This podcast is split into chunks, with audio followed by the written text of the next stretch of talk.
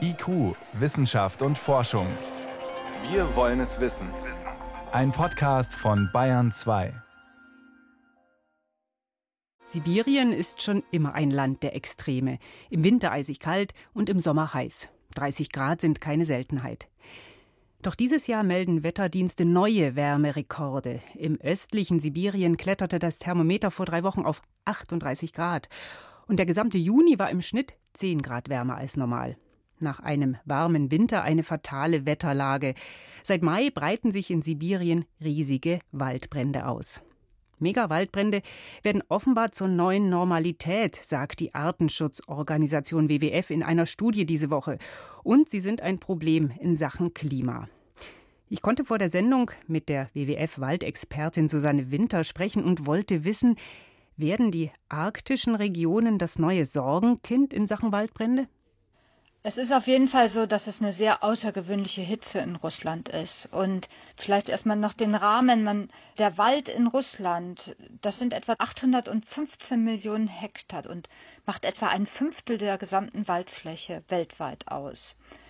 Und man kann hier sagen, auch im letzten Jahr am nördlichen Polarkreis sind eben über fünf Millionen Hektar abgebrannt. Und hier sehen wir schon sehr deutlich, dass es an Intensität zunimmt. Und an diese Intensität sind die Ökosysteme dann dort auch nicht mehr angepasst. Warum nimmt das so stark zu? Wir haben mit der Veränderung des Klimas haben wir eine Verlängerung warmer Perioden oder dann auch extremer Perioden, wie wir es jetzt gerade haben. Der Winter war sehr, sehr mild und jetzt kommt ein sehr warmer Sommer noch dazu. Und Jetzt ist es ja meistens so, dass Feuer, wenn es meinetwegen viel regnet und es Blitzschlag gibt, dann wird es auch schnell gelöscht. Wenn aber die Umwelt schon anfängt auszutrocknen und der Permafrostboden auch anfängt aufzutauen, führt es dazu, in Kombination mit Südwinden, zum Beispiel aus der Sahara, führt es dazu, dass diese Brände sich immens schnell ausbreiten können. Es gibt ganz grob drei verschiedene Brandtypen. Was wir hier sehr häufig, jetzt nicht nur in Sibirien, sondern auch in Australien, in Brasilien und anderen Orten haben, sind Totalfeuer. Das heißt also, dass das gesamte Ökosystem ganz stark geschädigt wird und auch der Boden mit erfasst wird. Und was dort passiert, ist, dass der Permafrostboden durch die wärmere Luft sowieso schon anfängt aufzutauen und nun kommen noch die Feuer dazu und führen dazu, dass die Permafrostböden noch stärker aufgetaut werden. Und letztendlich führt es dazu, dass eben dann auch das Klima noch stärker geschädigt wird, weil Kohlendioxid und Methan eben selber den Klimawandel anheizen. Also die Waldbrände einerseits ausgelöst durch Hitzewellen, Dürreperioden, die befeuern auch den Klimawandel. Es ist ein Teufelskreis. Also wir haben in dieser Studie für 2019 nachweisen können, dass etwa 7,8 Milliarden Tonnen Kohlendioxid durch Waldbrände in 2019 freigesetzt wurde. Das ist etwa ein Viertel der 33 Milliarden Tonnen, ungefähr 33 Milliarden Tonnen energiebedingter Kohlenstofffreisetzung.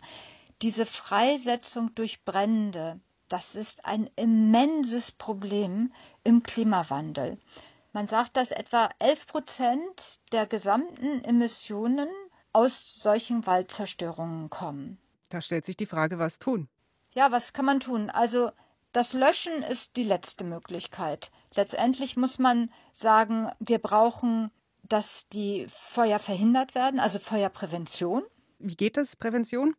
Prävention heißt, dass wir einerseits natürlich gegen die Klimakrise ankämpfen müssen, zum Beispiel jetzt politisch gesehen, dass die Bundesregierung natürlich ganz starke EU-Klimaschutzziele unterstützen sollte. Also hier können einerseits wir hier in Deutschland in der EU verhindern, dass die Bedingungen, dass Feuer entstehen, nicht noch mehr angeheizt werden. Wir können aber auch natürlich durch Feuerpräventionsmaßnahmen uns vorbereiten, jetzt gerade in Sibirien, also dass man besseres Monitoring hat. In Deutschland versuchen wir, die Bereiche, die feuergefährdet sind, zu beobachten, dass Feuer, wenn sie entstehen, wirklich sehr, sehr schnell gelöscht werden. Und gerade in solchen großen Waldgebieten muss man sehr schnell sein, wenn sich ein Megafeuer, ein Totalfeuer entwickelt hat, dann hat man kaum mehr eine Chance zu löschen. Also nicht nur Kohlekraftwerke, Autos, Flugzeuge bedrohen unser Klima, sondern auch Waldbrände. Und auch da können wir zumindest langfristig was gegen tun. Vielen Dank, das war Susanne Winter, Programmleiterin Wald beim WWF. Danke. Bitteschön.